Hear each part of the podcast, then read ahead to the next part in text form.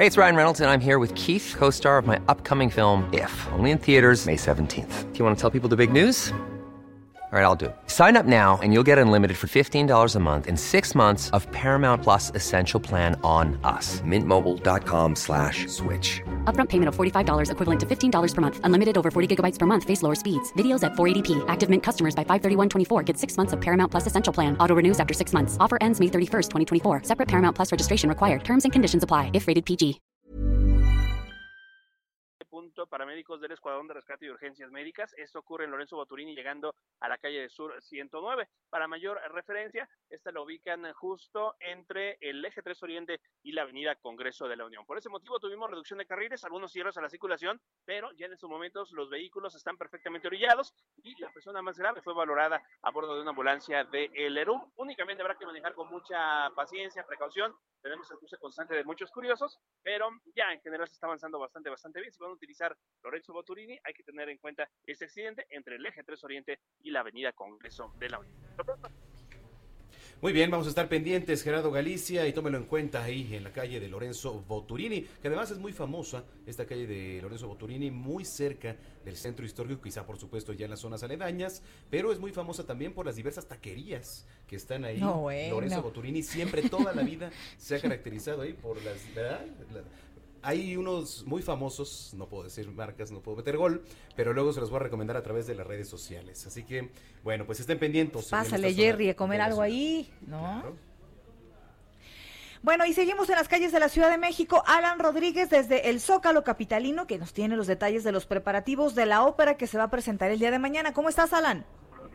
Brando Manuel, muy buenas noches. Nos encontramos en el Zócalo Capitalino de la Ciudad de México y como lo mencionas, el día de mañana tendremos la presentación de la ópera Motecuzoma II, esta que es una reconstrucción de Samuel Maines basada en la música compuesta por Antonio Vivaldi en el siglo XVII y escrita a partir de las investigaciones de Miguel León Portilla y Alfredo López Austin, en la cual se conmemoran los 500 años del encuentro entre el Tlatoani mexica Moctezuma y el conquistador español Hernán Cortés. Están participando en la representación 14 actores, 15 bailarines, 6 solistas, 30 cantantes del coro universitario de la UNAM, 40 danzantes del grupo Tlapaz de Tláhuac, 10 jinetes y 40 músicos de la Orquesta Filarmónica de la Ciudad de México. Por lo pronto en estos momentos se están realizando los ensayos y los últimos preparativos de esta ópera en el primer eh, en el primer cuadro de la Ciudad de México, exactamente enfrente del Palacio Nacional. Y pues bueno, este evento, aunque solamente son ensayos, han atraído mucho la atención del turismo, de personas que se encuentran en el Zócalo,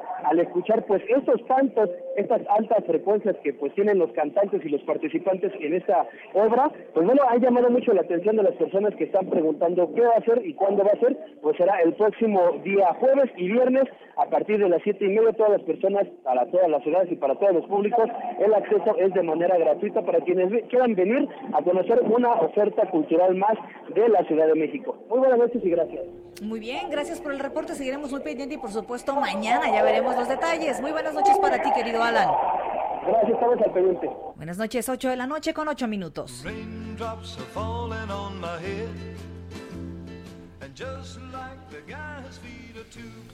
Vamos hasta el sistema de transporte colectivo Metro con nuestra querida Lluvia Hernández, que como todos los días nos platica cómo está la situación en las diferentes estaciones y por supuesto de presentarse algún incidente, también nos lo reporta. Lluvia, ¿cómo estás? Buenas noches. Hola, muy buenas noches a todos, ¿cómo están? Hoy no tenemos presencia de lluvia en la red y el avance de trenes es continuo, sin embargo, la afluencia es alta y, en y se hace el envío de trenes vacíos a las estaciones de correspondencia que son las más aglomeradas, como Pino Suárez, San Lázaro, Centro Médico, Chabacano y Zapata. Recuerden que a partir de las 10 de la noche se permite el acceso con bicicletas y los invitamos a revisar las recomendaciones de seguridad en nuestras redes sociales oficiales. Twitter y Facebook nos encuentran como arroba metrocdmx y también a ingresar a nuestra página web www.metro.cdmx.gov.mx. Perfecto, Lluvia. Pues muchísimas gracias, estamos al pendiente y que pases buena noche. Buenas noches, hasta mañana. Hasta, mañana, mañana. Son las 8 con 10. Esta cápsula grabada que nos ha preparado la producción se trata de la Cámara de la Industria de la Radio y la Televisión, los números de audiencia en radio y televisión. Vamos a escucharla. La radio ha cumplido 96 años en nuestro país. Desde entonces, este medio nos ha acompañado en todos los momentos de nuestra historia. Es testigo de acontecimientos de toda índole, generador de fantasías, cancionero e informador. La radio es el medio de comunicación por excelencia. Cuando apareció la televisión en 1950, se pensó que la radio desaparecería. Ya vimos que no fue así. Al contrario, se hizo necesario la creación de un organismo que agrupara a las entidades. Así nació la Cámara Nacional de la Industria de la Radio y Televisión, una asociación empresarial sin ánimo de lucro que agrupa a la mayor parte de los concesionarios de estaciones de radio y televisión de México. Pero vamos a los números actuales de la radio. En nuestro país existen 1.930 estaciones de radio, 1.528 en frecuencia modulada y 402 de amplitud modulada. De acuerdo con el estudio de audio digital realizado por Nielsen en 2018, 68% de los encuestados utilizaron la radio digital al menos una vez por semana. La música es el contenido predilecto de los escuchas, pues 79% prenden la radio con este fin, según el Anuario Estadístico 2017 del Instituto Federal de Telecomunicaciones. Durante el año pasado, 94.1% de la población del Valle de México en el grupo socioeconómico alto y 83.9% del nivel más bajo fueron alcanzados por las señales de la radio en México cada semana. 53% usó este medio de comunicación para informarse sobre cómo votar en el proceso electoral de 2018 en México. Por último, la radio goza de credibilidad y confianza. 88% de las personas encuestadas manifestaron estos sentimientos. Respecto a la televisión. Al año 2017 existían 873 canales de televisión abierta instalados en nuestro país. Esto de acuerdo al Instituto Federal de Telecomunicaciones. 90.3% de la población utilizó este medio para informarse sobre cómo votar en el proceso electoral de 2018. Según datos del segundo informe trimestral estadístico 2018 del IFT, con datos de Nielsen y Bope, el tiempo promedio que pasan las personas entre 13 y 18 años frente a la televisión es de 4 horas con 31 minutos al día. Anualmente se celebra la Semana Nacional de la Industria de la Radio y Televisión, la más importante convención de este sector en el país, en donde tiene lugar una serie de ponencias y debates en torno a los tópicos que atañen al gremio en materias de tecnología y políticas públicas.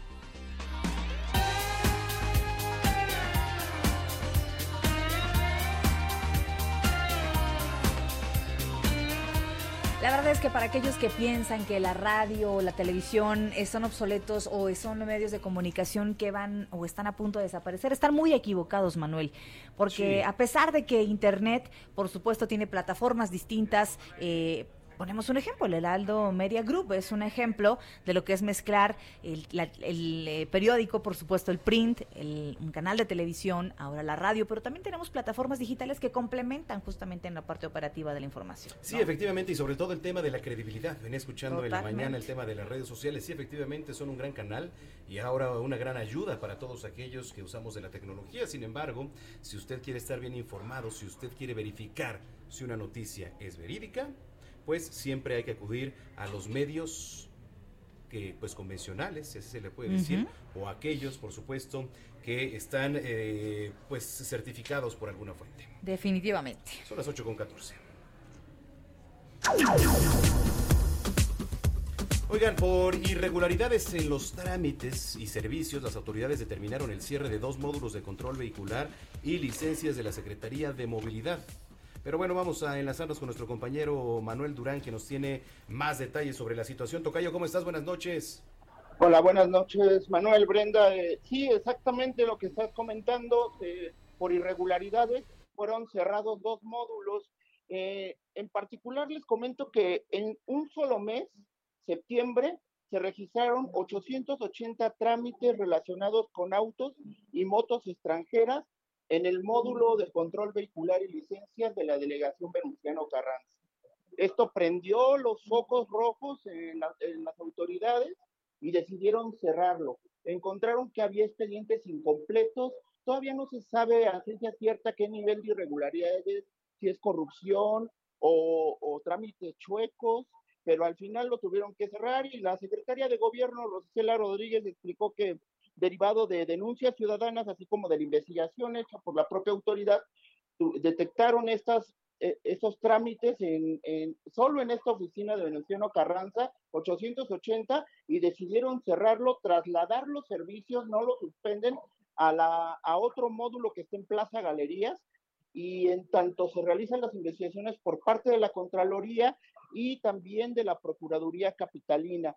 También en esa misma lógica ocurrió con el módulo de control vehicular de Cuauhtémoc y también y este sí fue cerrado y los trámites que ahí se realizaban se van a trasladar a otro sitio. Y pues aquí queda la duda de qué de quiénes o cómo o qué estaban haciendo con estos trámites 880 solo en septiembre. 880 solo en el mes de septiembre. Bueno, vaya dato ahí. De autos extranjeros, Manuel. Uy, híjole. Bueno, pues ahí está la información, querido Tocayo. Gusto saludarte y estamos en contacto. Gracias. Hasta luego.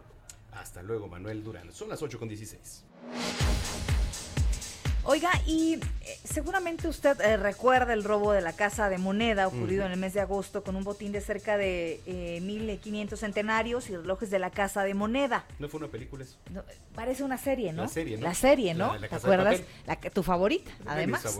bueno, que por cierto, a raíz de eso, se hizo muy famoso ahora en Halloween el disfraz de justamente de eh, la casa de papel. De Dalí. Eh, totalmente. El uniforme de Dalí. ¿no? Imagínate nada más. Oiga, Sí. bueno, pues la Secretaría de Seguridad Ciudadana Capitalina informó que detuvo ya en la delegación o la alcaldía de Iztapalapa a Edgar Tenorio Juárez. Este sujeto es señalado presuntamente de participar en este atraco millonario. Eh, eh, a este señor se le considera como cabecilla de la célula delictiva dedicada principalmente al robo de diversos establecimientos, incluyendo las casas de empeño, o sea, ya tiene un historial. Ahora eh, se sabe que con la finalidad de no ser detenido durante este tiempo anduvo de manera intermitente en los municipios de Valle de Chalco y San Francisco, Coacalco, allá en el Estado de México. Edgar Tenorio hizo eh, creer a su familia que se trasladaría a Acapulco, a Guerrero, ante el temor de que informaran a las autoridades su ubicación. Sin embargo, nunca dejó la Ciudad de México. Además, eh, se tuvo conocimiento de que planeaba robar la casa de empeño denominada Monte de Piedad, eh, que se ubica en la calzada Ermita Iztapalapa, allá en la misma alcaldía.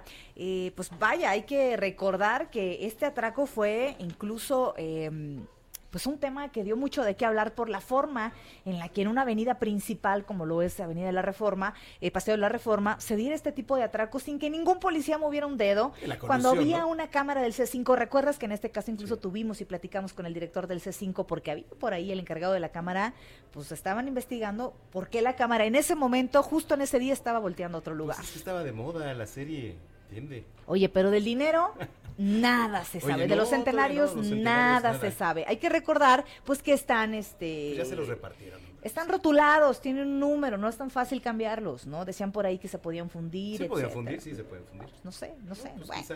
8 de la noche con 18 minutos. Vamos a otros temas. La jefa de gobierno capitalina Claudia Sheinbaum presentó avances de mantenimiento de puentes peatonales y vehiculares, que además recibió una inversión de 200 millones de pesos, así como el de la construcción de puentes vehiculares, en donde se erogan 300 millones de pesos. Eh, Claudia Sheinbaum informó que en esta etapa de mantenimiento de puentes vehiculares se atienden 45, de los cuales 31 ya fueron concluidos, o sea, tienen un avance del 90%. Yo le quisiera preguntar si usted en su colonia, eh, en su calle, por supuesto, le hace falta mantenimiento a este tipo de conexiones vehiculares que son los puentes, que además son muy importantes y en muchos de ellos se utiliza para el robo de personas. ¿Por qué? Porque hay muchos bajo puentes justamente que eh, no se les da mantenimiento, que se aprovechan para situaciones de gente de calle y que es pues sumamente propicio para generar ahí algún tipo de atraco. ¿eh? Eh, la jefa de gobierno detalló que se hicieron trabajos a puentes que no habían recibido mantenimiento, como los de Calzada Ignacio Zaragoza y al puente de la Concordia. Estas fueron parte de sus palabras. Había puentes vehiculares que desde hace mucho no habían sido intervenidos, algunos de ellos con eh, posibles problemas frente a sismos, y entonces se tomó la decisión de invertir, son 200 millones de pesos de mantenimiento de puentes vehiculares y peatonales, que son fundamentales, algunos de ellos que requieren un mantenimiento permanente, como los de Zaragoza, por la característica de su construcción y la característica del suelo en Zaragoza, y otros como el puente de la Concordia, que tuvo eh, ciertos asentamientos durante el sismo del 19 de septiembre y que no habían sido intervenidos y que era fundamental para garantizar la seguridad del puente. Bueno, eh, también señaló que se está trabajando con la Secretaría de Obras, con la Dirección General de Ingeniería de Tránsito y la Subsecretaría de Tránsito de la Secretaría de Seguridad Ciudadana para poder generar movilidad ciudadana en el momento de la construcción de nuevos puentes, además de un ejercicio de planeación al respecto. 8 con 20. Bueno, vamos ahora a otros temas. Saludamos en la línea telefónica a Gabriela Williams Salazar, y es consejera del Instituto Electoral de la Ciudad de México. ¿Cómo se encuentra, consejera? Muy buenas noches. Muy bien, Brenda, muy buenas noches. Muchas gracias por el espacio y también muchas gracias a ti, Manuel, para poder platicar acerca de pues la consulta para niñas, niños y adolescentes 2019. Así es, será este próximo domingo 10 de noviembre. ¿De qué se trata esta consulta y, por supuesto, cuál es la convocatoria para los pequeños? Claro que sí, pues miren, esta consulta la hemos venido haciendo desde hace tres años, en donde lo que queremos es saber qué percepción tienen niñas, niños y adolescentes acerca de su ciudad. Recordemos que dentro de la ley de participación ciudadana nosotros tenemos otros mecanismos que son para los adultos. Sin embargo, para niñas, niños y adolescentes de repente no los escuchamos. Y esta es una invitación para las personas que nos están escuchando para que el día domingo, eh, a partir de las 9 de la mañana y hasta las 5 de la tarde, pues lleven a las personas este, que estén a su cuidado, que son niñas, niños y hasta adolescentes, y que este pues la verdad es que es un ejercicio muy interesante para poder eh, escuchar esas inquietudes que tienen estos grupos de edad que pues actualmente no ejercen un voto, pero que en este momento pues es importante que puedan tener estos mecanismos de participación en los cuales nosotros como instituto tenemos la posibilidad de que ellas y ellos expresen y que nos digan qué es lo que sucede en sus ámbitos eh, de comunidad. Consejera, buenas noches. ¿A qué hora da inicio esta consulta? ¿En, ¿En, dónde van a poder encontrar los módulos? Más información para todos que quieran participar, por supuesto. ¿Y cómo va a ser la dinámica? Claro que sí, pues miren, eh, los módulos los vamos a encontrar a partir de las 9 de la mañana y hasta las 5 de la tarde el día domingo. Estarán eh, repartidos en toda la, Ciudad de México, en los cuales podemos eh, también revisar dónde van a estar las, los 858 módulos en la página de internet que es www.ism.mx pero eh, para que ustedes fácilmente los puedan identificar, van a estar en los parques más concurridos, en lugares, por ejemplo, que niñas, niños y adolescentes van. Eh, por ejemplo, ahora estarán en Universum, Six Flags, en la Cineteca Nacional, por citar algunos de los ejemplos, en el Parque La Mexicana. Entonces, en realidad, eh, tenemos muchos espacios públicos que son los niños, niñas y adolescentes, un lugar que, que, que, los lugares que más visitan y que son los más concurridos, pero si ustedes quieren revisar con más puntualidad dónde van a estar ubicadas estas mesas receptoras de expresión, pues lo pueden hacer vía internet o cualquiera de nuestras direcciones distritales. Eh, en estos grupos se dividió porque, por ejemplo, tenemos pequeñitos que van de los 6 a los 9 años luego tenemos el grupo de 14 a 17 y el intermedio que es de 10 a 13, porque vimos que estos grupos se dividen en diferentes necesidades. No te habla lo mismo un niño de 6 años que un jovencito de 17. Y por eso es que nosotros para poder también eh, hacer una metodología y revisar esto con mucho más cuidado y atención, decidimos hacer eh, tres tipos de boletas diferentes para que eh, pudiéramos determinar estos grupos de edad y así también ver con mayor precisión qué es lo que quieren estos grupos de edad eh, que son diferenciados totalmente. Pero sobre todo hacer conciencia, consejera, de la importancia de hacer participar o de invitar a participar a los niños que tienen una forma de percibir el mundo, la realidad del día a día muy distinta a la de un adulto. Eh, esto por una parte y por otra parte acostumbrarlos también y enseñarles las bondades y la gran oportunidad que tenemos los ciudadanos, la ciudadanía, de participar en las decisiones de nuestro país, porque a veces llegamos apáticos a la edad adulta, a la juventud, eh, pensando que eh, no hemos tenido oportunidad de manifestar como justamente vemos al entorno, ¿no? Sí, de hecho el propósito de este ejercicio es para que se pueda hacer una reflexión de cómo es nuestro entorno y sobre todo empezar a participar en una temprana edad para que cuando ya lleguemos a la edad de ciudadanía ya lo hagamos de una manera que, que vemos que en realidad lo que estamos también tratando de decir a nuestras autoridades funciona. Ejemplo de esto es que eh, hace poco se entregó el informe de la consulta del año pasado y que se diferenció para cada una de las alcaldías con respecto a diferentes temas. Y eso se les está haciendo llegar para que también tomen pues eh, pues cartas al respecto.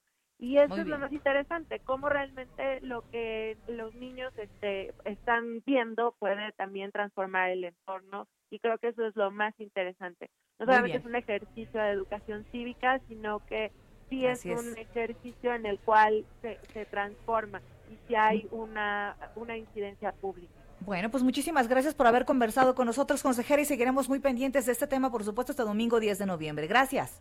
Les agradezco a ustedes. Buenas noches. Muy bien, gracias. Buenas noches. Gabriela Williams Salazar, consejera del Instituto Electoral de la Ciudad de México. 8 de la noche con 26 minutos.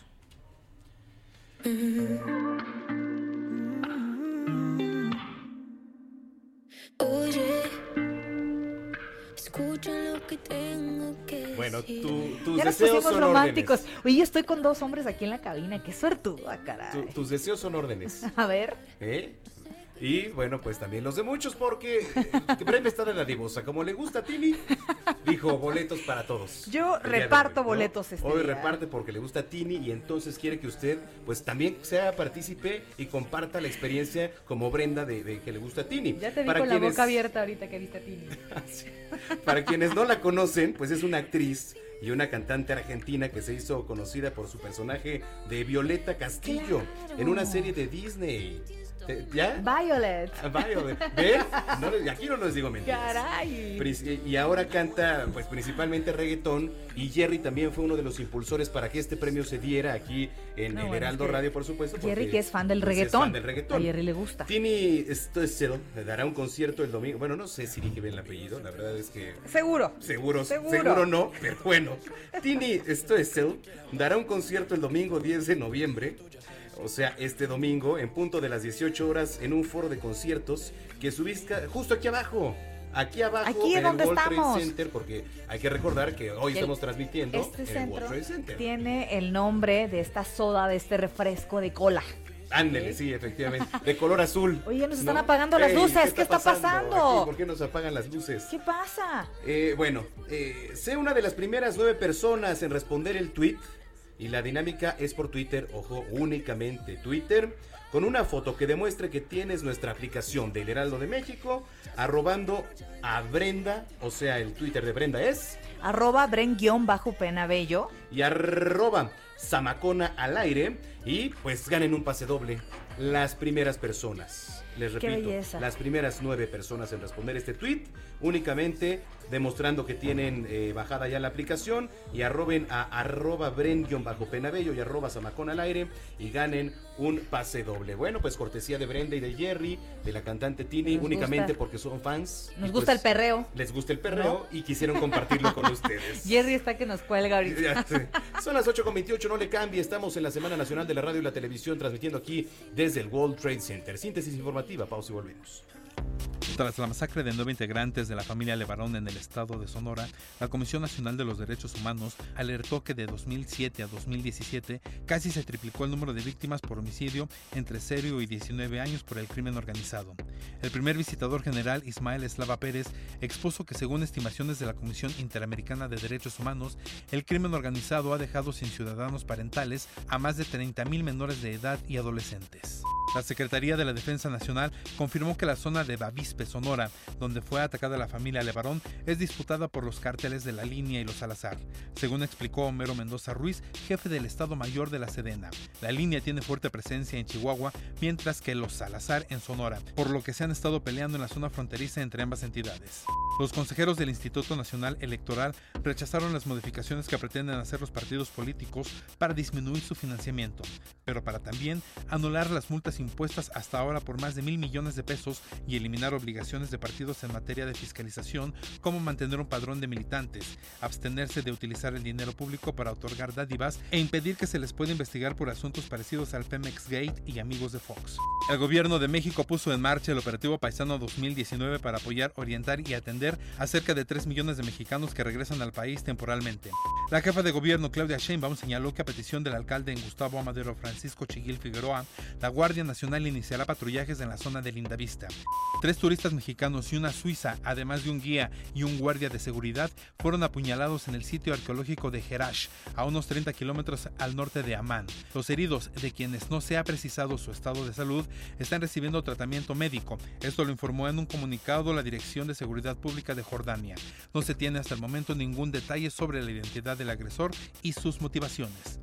Gerardo Villela, Noticiero Capitalino. Continuamos después de un corte con las noticias más relevantes en las voces de Brenda Peña y Manuel Zamacona en el noticiero capitalino en Heraldo Radio 98.5 FM. Regresamos. Heraldo Radio. ¿Quieres estrenar un auto pero no te quieres descapitalizar y no sabes qué tipo de financiamiento elegir? En Integra Arrenda contamos con 30 años de experiencia en crédito automotriz y leasing. Con nuestra atención personalizada, aprovecha los atractivos planes de financiamiento y leasing. Tenemos el plan ideal para tus necesidades con las mejores marcas del mercado. No esperes más para hacer crecer tu negocio. Elige el auto de tus sueños. Inicia tu trámite de inmediato. Integrasofon.com. Clientes arroba integrasofon.com. Teléfono 55 36 90 0500. Si quieres ser proveedor de un partido o actor político, por ley debes darte de alta en el Registro Nacional de Proveedores que administra el INE. Recuerda que solo puedes vender, arrendar o proveer bienes o servicios a los partidos o actores políticos si estás inscrito y activo en el registro. Infórmate en INE.mx o realiza el trámite en rnp.ine.mx. Porque en la democracia contamos todas, contamos todos. INE. En marzo inicia el Censo de Población y Vivienda 2020. El censo sirve para saber cuántas personas somos, cómo vivimos y cómo es nuestro entorno. En beneficio de todos debemos responder las preguntas del entrevistador del INEGI. Por eso cuando en marzo toque a tu puerta le debes decir, pregúntame. Pregúntame. Pregúntame. Censo de Población y Vivienda marzo 2020. INEGI, Conociendo México. Hola, ¿cómo estás? déjenme hablar. Mamá, escucha lo que aprendimos hoy. Cállense, no me dejan concentrar. Papá, mamá, hoy jugaremos la final del torneo. No puedo ir, tengo mucho trabajo. Yo tampoco puedo, tengo muchas cosas que hacer. Escuchar a niños y jóvenes es el primer paso para prevenir las adicciones y ayudarlos a crecer sanos y seguros. Visita nuestra página en www.go.mx diagonal salud diagonal CIJ, Centros de Integración Juvenil. Gobierno de México. Heraldo Radio 98.5 FM. ¿Me da un refresco de lata, por favor? A mí uno de 600, por favor. A mí uno de litro, carnal. Unas mantecadas. Una dona. Unas papas. Unos churritos. Unos roles. Un, un chocolate. Unas gomitas. Una barrita de granola. Unas frituras. La Cámara de Diputados aprobó una ley de nuevo etiquetado para que sepas si la comida es alta en azúcar, sodio y calorías, entre otros. Las y los diputados cuidan tu salud. Cámara de Diputados. Legislatura de la Paridad de Género. ¿Te ofrecieron un trago o un cigarro? ¿O un churro? Natacha. Y te dijeron que no pasa nada. ¿Seguro que no pasa nada? Antes de entrarle, deberías saber lo que las sustancias adictivas pueden causar en tu cuerpo. ¿O te gusta andar por ahí con los ojos cerrados? Mejor llama a la línea de la vida de Conadic 800-911-2000 cualquier día a cualquier hora. Aquí te escuchamos. Juntos por la paz. Estrategia Nacional para la Prevención de las Adicciones. Gobierno de México. Alfredo González Castro en El Heraldo Radio. Culiacán, Sinaloa fue el escenario de esta cruenta balacera. Pudimos prácticamente ser testigos de lo que estaba ocurriendo en vivo y en directo, sobre todo a través de las redes sociales, Jorge, y pudimos presenciar que hubo una medición de fuerzas entre el ejército, la Guardia Nacional y grupos aparentemente del crimen organizado. Martes y jueves a las 10 de la noche por El Heraldo Radio. Regresamos con Brenda Peña y Manuel Zamacona al noticiero capitalino en Heraldo Radio 98.5 FM.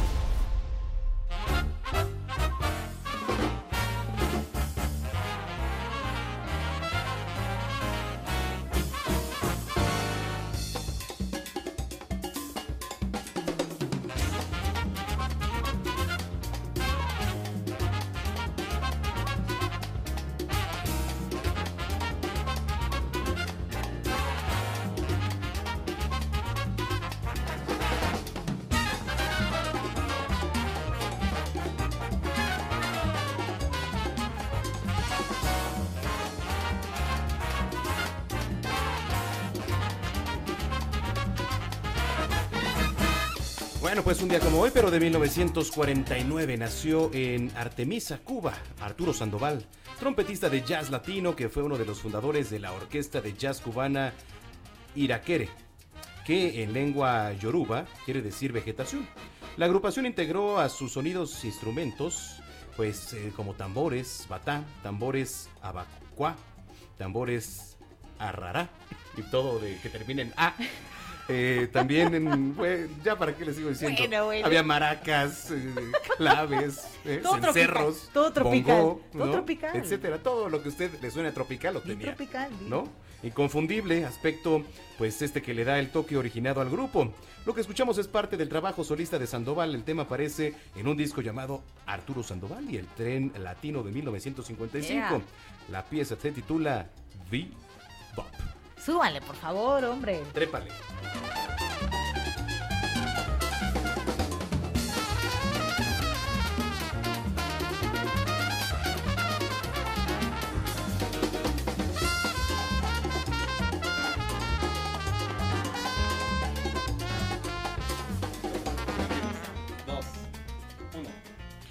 Oiga, vamos a otras cosas, vamos a otros temas. Le recordamos que estamos transmitiendo totalmente en vivo, por supuesto desde el World Trade Center, eh, debido a esta Semana Nacional de la Radio y la Televisión. Así que anda pasando por aquí, pues eh, invítenos a cenar, ¿no? Préndanos la luz, por favor. Pero ya, Jerry, se- fíjate que Jerry tuvo un acto de rebeldía tremendo. Sí. Salió de la cabina donde estamos y fue a prender la luz. Muy bien, me ¿Eh? parece bien. ¿Qué tal? Rebelde, Jerry. Oye, vamos eh, justamente, pero con otro Jerry en las calles de la Ciudad de México. Gerardo Galicia, ¿qué nos tienes? Querido Gerardo, ¿nos escuchas? Parece que tenemos problemas con la comunicación con Gerardo Galicia, que se encuentra en las calles de la Ciudad de México. Ahorita, por supuesto, regresaremos con él. Oigan, otras cosas, en el Congreso de la Ciudad de México se dio a conocer una iniciativa que prevé multas de entre 1.689 y 16.898 pesos a quien arroje chicles, fíjese, a la vía pública al considerarla un daño ambiental a la imagen urbana y con altos costos para removerlos. De acuerdo con lo expuesto por Teresa Ramos Arriola, presidenta de la Comisión de Medio Ambiente del órgano legislativo, el dinero que se gasta en la remoción de las gomas de mascar en los pisos de la capital del país supera el presupuesto para mantener las máquinas dedicadas a esa limpieza. Efectivamente, vamos a platicar con la diputada Teresa Ramos, ella es presidenta de la Comisión de Medio Ambiente en el Congreso de la Ciudad de México, quien saludamos con mucho gusto. Diputada, ¿cómo está? Buenas noches. Manuel, Brenda, qué gusto saludarlos, muy buenas noches, los saludo con mucho gusto, al igual que su, a su auditorio, y efectivamente presenté una iniciativa para pedir que se multe a todas las personas que tiren los chicles en la calle. Tenemos que tener educación y conciencia ambiental y también cuidar nuestra ciudad. Ah, no, eso, eso nos parece excelente. Oiga, diputada, esta, esta iniciativa no ya se ha presentado porque eh, habíamos platicado también hace unos meses sobre este tema, sobre el tema de los chicles, ¿no? Que era pues un foco de infección también tremenda, ¿no? Aquí en, en nuestras calles. Pero ahora, ¿cómo está este, este tema de la iniciativa? ¿Ha cambiado en algo? Eh, fíjate que, mira, tengo conocimiento que en la administración pasada se hizo una campaña para que la gente no tirara los chicles en la calle, pusieron contenedores en todo el centro histórico, se hicieron una serie de acciones, pero no dio resultados. Entonces, por eso, dije, pues, ¿cómo le hacemos para que esto realmente la gente diga, no voy a tirar el chicle en la calle? Pues con multas. Es como en Estados Unidos. La gente no tira la basura en la calle porque la multan y le llega un multón enorme. Entonces, pues se va a solucionar muy fácil. A nadie se le va a multar mientras no tiren el chicle en la calle. Es muy fácil cargar con nuestro papelito Con el mismo que desenvolvimos el chicle y nos lo echamos a la boca, ese mismo lo metemos a la bolsa de nuestro pantalón y entonces cuando terminemos de usar nuestro chicle, ese mismo papelito ahí lo envolvemos y cuando veamos un bote de basura, lo tiramos. ¿Esto podría añadírsele también las colillas de cigarro? Claro, también fue una propuesta que presentó mi compañera del Partido Verde, en donde también pide que se multe a quienes tiren las colillas del cigarro por el alto contaminante que causa a nuestro medio ambiente. Y bueno, eh, y por supuesto, eh, diputada, esto forma parte eh, de una cultura de limpieza, de conciencia que deberemos de tener los mexicanos, pero estamos acostumbrados, eh, incluso hay videos en redes sociales en donde vemos cómo tiran la basura a través de la ventanilla del auto y no hay consecuencias, verdaderamente es, in- es- es increíble cómo en comparación con otros países estamos por la calle de la amargura en este tema, ¿eh? Claro que sí, además yo creo que ya no podemos ser insensibles a este tema. Nos estamos acabando nuestro planeta y estas pequeñas acciones que a los ojos de muchos todavía son acciones sin sentido, sin importancia, estas pequeñas acciones son las que van a hacer el cambio. Ya hay movimientos muy grandes como el de Greta Thunberg, actores de todo tipo se están sumando al tema del cuidado medioambiental en todo el mundo, como Brad Pitt, este, ya no podemos ser insensibles, ¿qué le vamos a dejar a nuestras futuras generaciones? Nos estamos acabando nuestro planeta y de verdad tenemos que poner atención. Me queda claro que hay muchos temas importantes en nuestra ciudad, en nuestro país y en el mundo, pero el tema medioambiental es trascendental y tenemos que ponerle atención. Y si esto implica tener acciones un tanto radicales, pues ni modo, las vamos a tener hasta que seamos conscientes. Definitivamente. Esto no tiene, no tiene, no tiene la finalidad de recaudar. O sea, eso es lo de menos. El tema no es recaudar, el tema es hacer conciencia. Esa es la finalidad de mi iniciativa, que nos concienticemos. Y no solamente estoy proponiendo un tema de multar y sancionar, también estoy proponiendo, voy a reunirme ya con, con el gremio de los de las personas que se dedican a la elaboración y creación del chicle, a la producción del chicle, perdón, y les voy a proponer que hagamos campañas de concientización. Estoy segura que van a estar de acuerdo y que me van a apoyar. Ya hemos empezado pláticas, pero bueno, todavía no hemos con- concretado el tema. Cuando lo concretemos, con gusto se los voy a hacer saber. Y yo espero que ustedes lo puedan ver en las calles, en los medios de comunicación, una campaña intensiva para cuidar nuestro medio ambiente y una de esas, este, de, eso, de ese granito de arena sea el no tirar el la calle. Muy bien. Oiga, diputada, eh, preguntarle, a ver, es que nosotros decimos, "Ay, es una goma de mascar, es inofensiva, cuando mucho se te pega en la suela del zapato, ¿no? Y cuando hace calor, pues seguramente habrá ahí un poquito más de daño, pero ¿cuál es el poder de contaminación de una goma de mascar? tiene muchos factores contaminantes. Mira, para empezar, cuando la goma de mascar está expuesta a la intemperie por días, semanas, años, meses, eh, genera, puede albergar, albergar hasta 10.000 bacterias y hongos que son causantes de enfermedades como la salmonelosis, por ejemplo, entre otras. Que la verdad ni me sé bien los nombres porque son términos médicos que no te manejo, pero causan muchas enfermedades.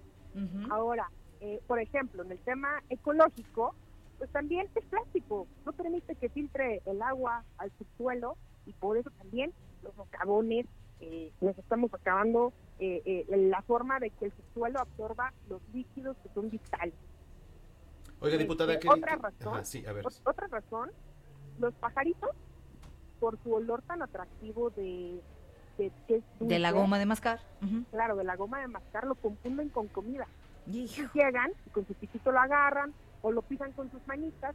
El chiste es que muchos pajaritos mueren por eso, muchas aves. Muy bien.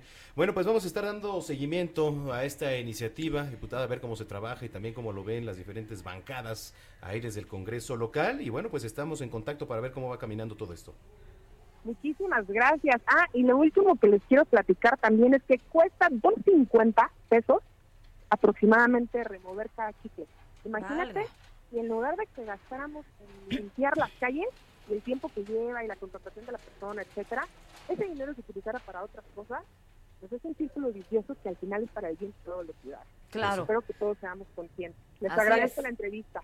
Gracias, diputada. Gracias, diputada. Que estén bien, bye bye. Es Teresa Ramos, eh, presidenta de la Comisión de Medio Ambiente en el Congreso de la Ciudad de México, 8 con 44. Sí. ¿Cómo, ¿Cómo? Yo creo que ya no hay boletos, ¿eh? Pero siguen escribiendo, no vaya a ser que alguno haya mandado mal el trámite.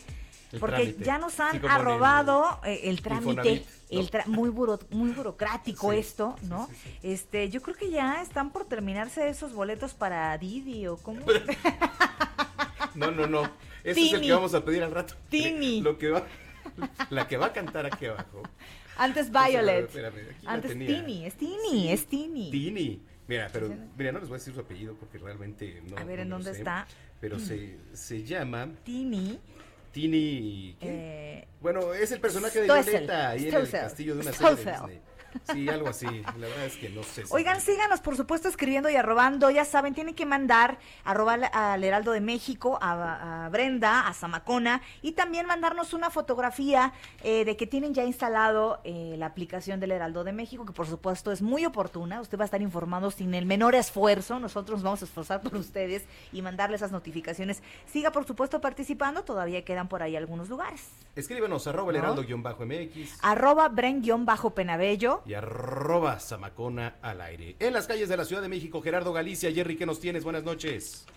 Excelente noche, reporte desde el eje 3 Oriente. Tenemos obras y el avance un tanto complicado para nuestros amigos que dejan atrás el distribuidor vial Eberto Castillo y se dirigen al viaducto. Habrá que tomarlo con mucha, mucha calma. Ya superando el viaducto, se puede avanzar bastante bien. A pesar de que tenemos reducción a dos carriles, dos carriles y medio por algunos tramos, el avance es constante hasta Churubusco y en este trayecto se pueden alcanzar velocidades por arriba de los 40 o 50 kilómetros por hora. Y si van a utilizar Churubusco, ya está avanzando bastante bien. Lo recorrimos del eje 3 Oriente hacia la zona de Tlalpan y pudimos alcanzar la velocidad máxima de 80 kilómetros por hora. Y por lo pronto, el reporte. Muy bien, Gerardo Galicia. Estamos al pendiente. Que pases buena noche. Hasta luego. Pero seguimos justamente en las calles de la capital. Alan Rodríguez, ¿en qué punto te encuentras? Alan querido, ¿nos escuchas? ¿En qué punto te encuentras? Alan querido, no, parece que no está listo Por- por- Alan. Por, andarle cambiando el no nombre. quería, este, no quería hablar con nosotros el día de hoy nuestro querido Alan Rodríguez, pero recordamos, pues ya, ya está listo, ya está por ahí, querido Alan, ¿en dónde te encuentras? Bueno, Manuel, pues seguimos dando aquí seguimiento a los ensayos que se están realizando de la ópera, de la ópera que se realizará el día de mañana y el próximo viernes. Y pues bueno, una información importante es que la obra que se realizará el próximo viernes se estará presentando de manera simultánea, será transmitida en los consulados y embajadas de México alrededor del mundo.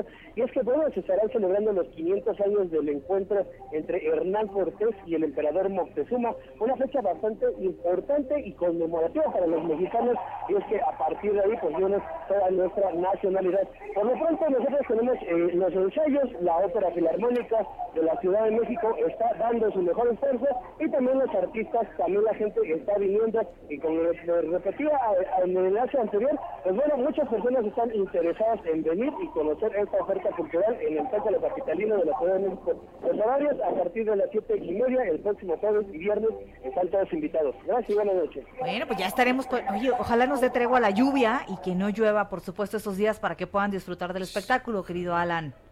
Lo que sí vénganse muy bien abrigados porque ha bajado la temperatura bastante en este punto, una buena chamarra y pues bueno, algo de compañía también no estarán de más. Ay, Eso. míralo, ah, un chipiturco y un acompañante. Chipiturco. Bueno. No, Oye, ¿de- de qué abrazo, años- Alan. ¿De qué años serán esos términos? Los querido? chipiturco, oiga, es muy común usar el término chipiturco. A ver, querido Jerry, ¿tú crees? A ver, ¿qué, Digo, qué es un chipiturco? ¿Qué es un chipiturco? ¿No sabes? Un chipiturco es un atuendo abrigador.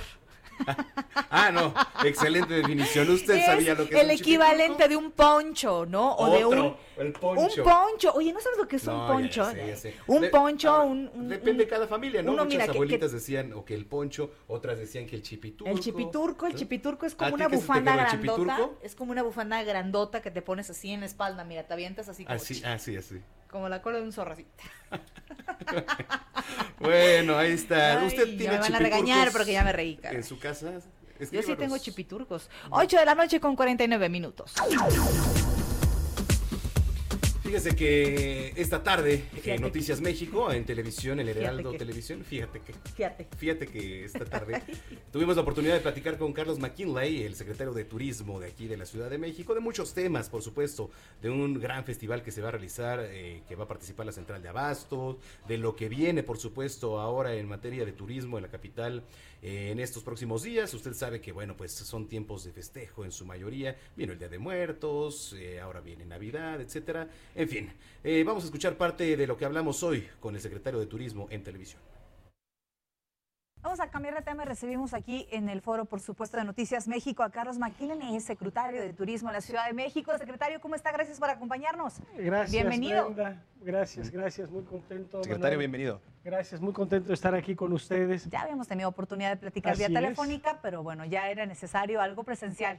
Totalmente de acuerdo, siempre es bueno dar la cara y en turismo pues hay muchas cosas que la ciudad ofrece, no deja de ofrecer y desde que arrancamos con este gran evento de Día de Muertos hasta fin de año tenemos muchas, muchas Es pura pachanga de aquí a diciembre, ¿verdad? Digamos, es pura actividad turística para llamarle más elegantemente si quisieras. Tenemos eh, a la eh, vuelta de la esquina la central de, la central de sabores. Sí, eh, nosotros desarrollamos desde el inicio de esta administración un programa novedoso que se llama Turismo de Barrio. Les comento muy rápidamente, las- la Ciudad de México en materia turística está muy concentrada en el poniente de la Ciudad de México. Ahí se lleva a cabo cerca del 80% de la actividad Ujú. turística en hoteles, empleo, prestadores de servicios turísticos y nosotros estamos haciendo un esfuerzo para desconcentrar esa actividad turística hacia distintas alcaldías, básicamente en el oriente de la ciudad, pero en realidad en otras también. Buscamos crear empleo a través del turismo. Turismo genera, Manuel, 1.300.000 empleos directos e indirectos para la ciudad. Genera una derrama económica de 120 mil millones de pesos. Es muy apreciable, pero lamentablemente está todo concentrado. Entonces estamos haciendo un esfuerzo, digamos, de desconcentración. Una y, repartición. claro, con una gran diferencia. Si tú ves el patrimonio tangible, mucho de ese patrimonio se encuentra en el centro histórico, el Paseo La Reforma, el Castillo de Chapultepec, Ujú. etcétera.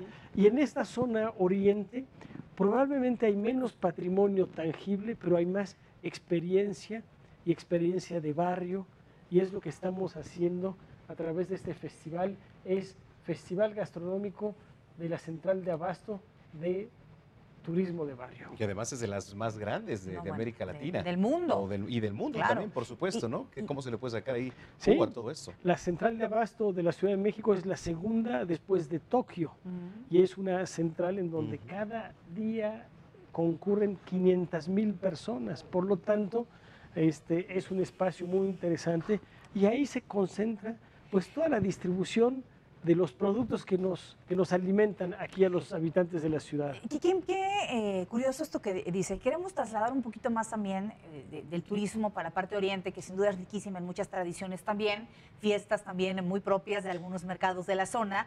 Eh, pero también cómo hacerlo en la parte de la movilidad. Muchos dicen, híjole, es que voy a la central de abastos y ya sé que me voy a tardar medio día. O que a lo mejor también la parte de la seguridad no sea un impedimento para acercarse. Claro, bueno, el primer término del tema de la conectividad, digamos. Central de Abasto, Río Churubusco, Eje 6, eh, no hay ningún problema para llegar, hay accesos fáciles. Además, se está remodelando buena parte de la central con inversiones que tienen que ver con inversiones para ahorrar energía, para mejorar todo el tema de la distribución del agua, para mes- mejorar los estacionamientos. No hay decididamente un, un, este, problema en ese sentido. Lo que pasa es que no estamos acostumbrados a ir allá y se nos hace lejos, más que lejos, porque es nuevo, porque es distinto. Otro tema interesante que tú señalas es el de la seguridad.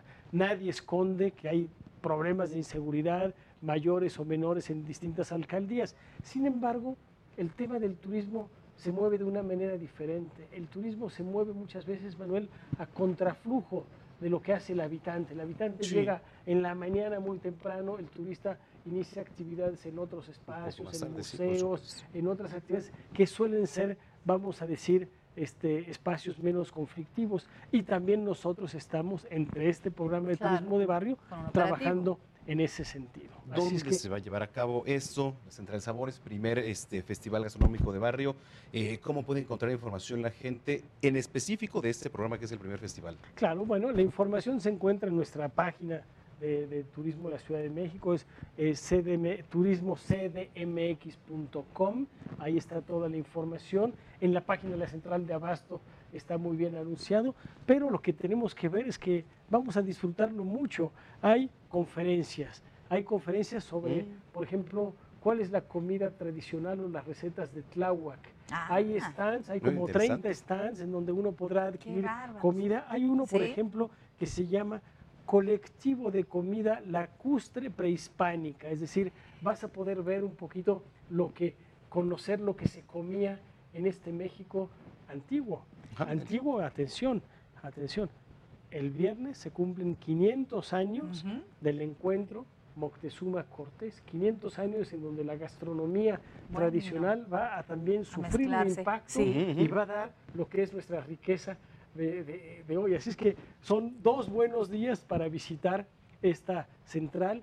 Va a haber música, va a haber actividades, va a ser muy La central de Abastos ya por sí se viste sola, sí, sí. hay que ir nada más a una fiesta de aniversario de la central de Abastos y bueno, o sea, es ir justamente de local en local. Si no comes algo, caramba, es como dicen en los pueblos, me enojo contigo, ¿no? Vamos a tener recorridos, Manuel, en la central. Ah, recorridos inmensa. Porque es una No, ciudad, es una claro, ciudad. Tanto el sábado como el domingo, a las 11 y a la 1, habrá recorridos hechos por compañeros de la central que conocen muy bien los locales, los, pas- los pasillos, las bodegas, para que nos muestren la historia. Gracias. ¡Qué belleza! Ay, mira. Amo mi...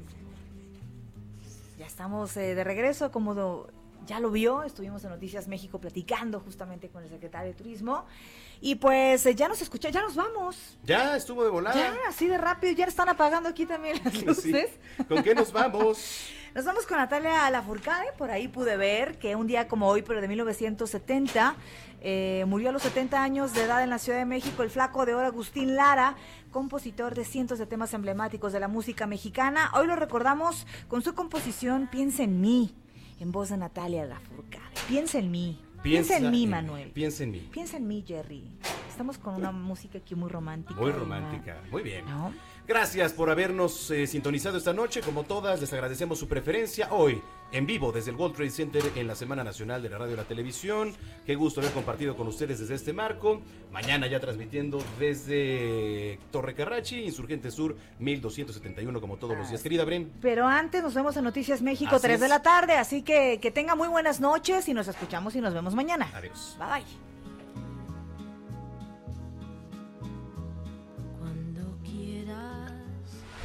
Estás informado con las noticias más relevantes que acontecen en la metrópoli. No te pierdas la próxima emisión de Noticiero Capitalino con Brenda Peña y Manuel Zamacona.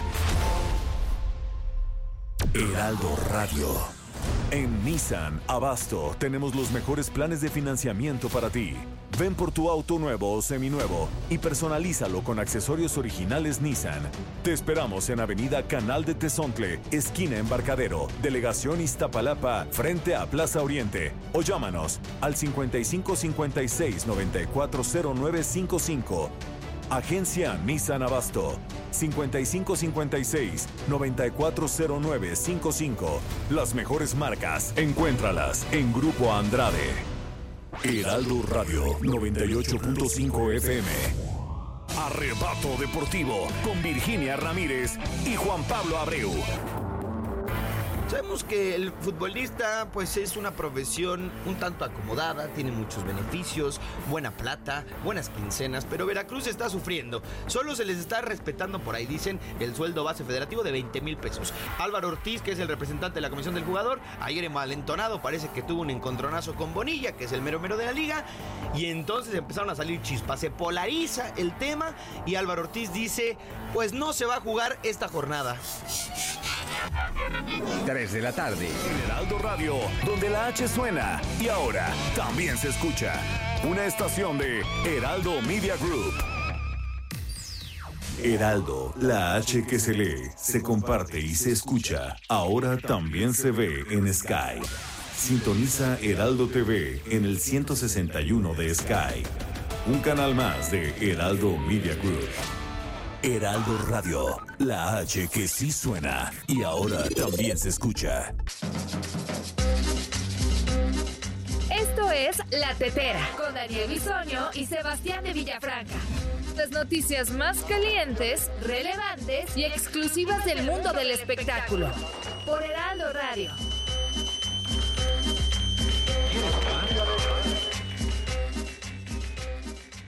Hace un mes que no baila el muñeco, Hace un mes que no muñeco, hace un mes. Señoras y señores, totalmente en vivo transmitiendo para usted esta bendición que se hace llamar La Tetera. A través del Heraldo Radio, un placer estar con usted con mucha información. Quédese con nosotros porque hay mucha información muy buena, de verdad.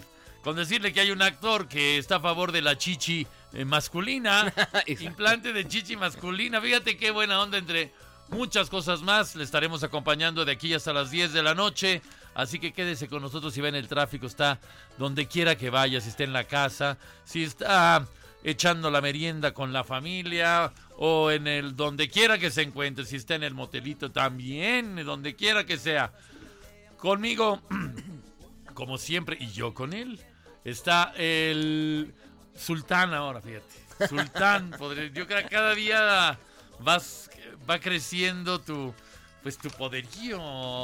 Pues sí. Sí, ni hablar. Sebastián de Villafranca. Mi querido Daniel, ¿cómo estás? Muy buenas noches a toda la gente que nos hace favor de sintonizar, de escucharnos y de vernos a través del streaming de la página oficial del Heraldo de México. Oye, por cierto, fíjate que... Cada que oigo tu música siento esperanza. ¿De qué? Esa, no, la- es música de esperanza, ¿no? Es así de... De emoción. De hoy el día es una vida, pero mañana...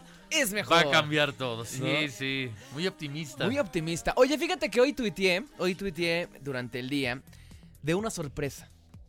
Que tenemos regalos para el público. Que siempre es bueno y siempre es bonito. A la es- gente le encanta el le obsequio, ya ves encanta. cómo son de gorrones. Pero claro Pero- que hay para ustedes público, querido de mi Pues mira, en, en esta ocasión vamos a regalar boletos. ¿Te gusta a ti esta cantante guapa, talentosa, conocida como... como... como... como... como... como, ¿Como eh, Tini? eh, ¿Quién? ¿Como Tini? Tini. Mira, tenemos Ah, algo de ya Tini. sé quién es Tini. Creo que Mira, sí, ya- pongamos algo de Tini, por favor. A ver, si tienes algo. No, olvídate.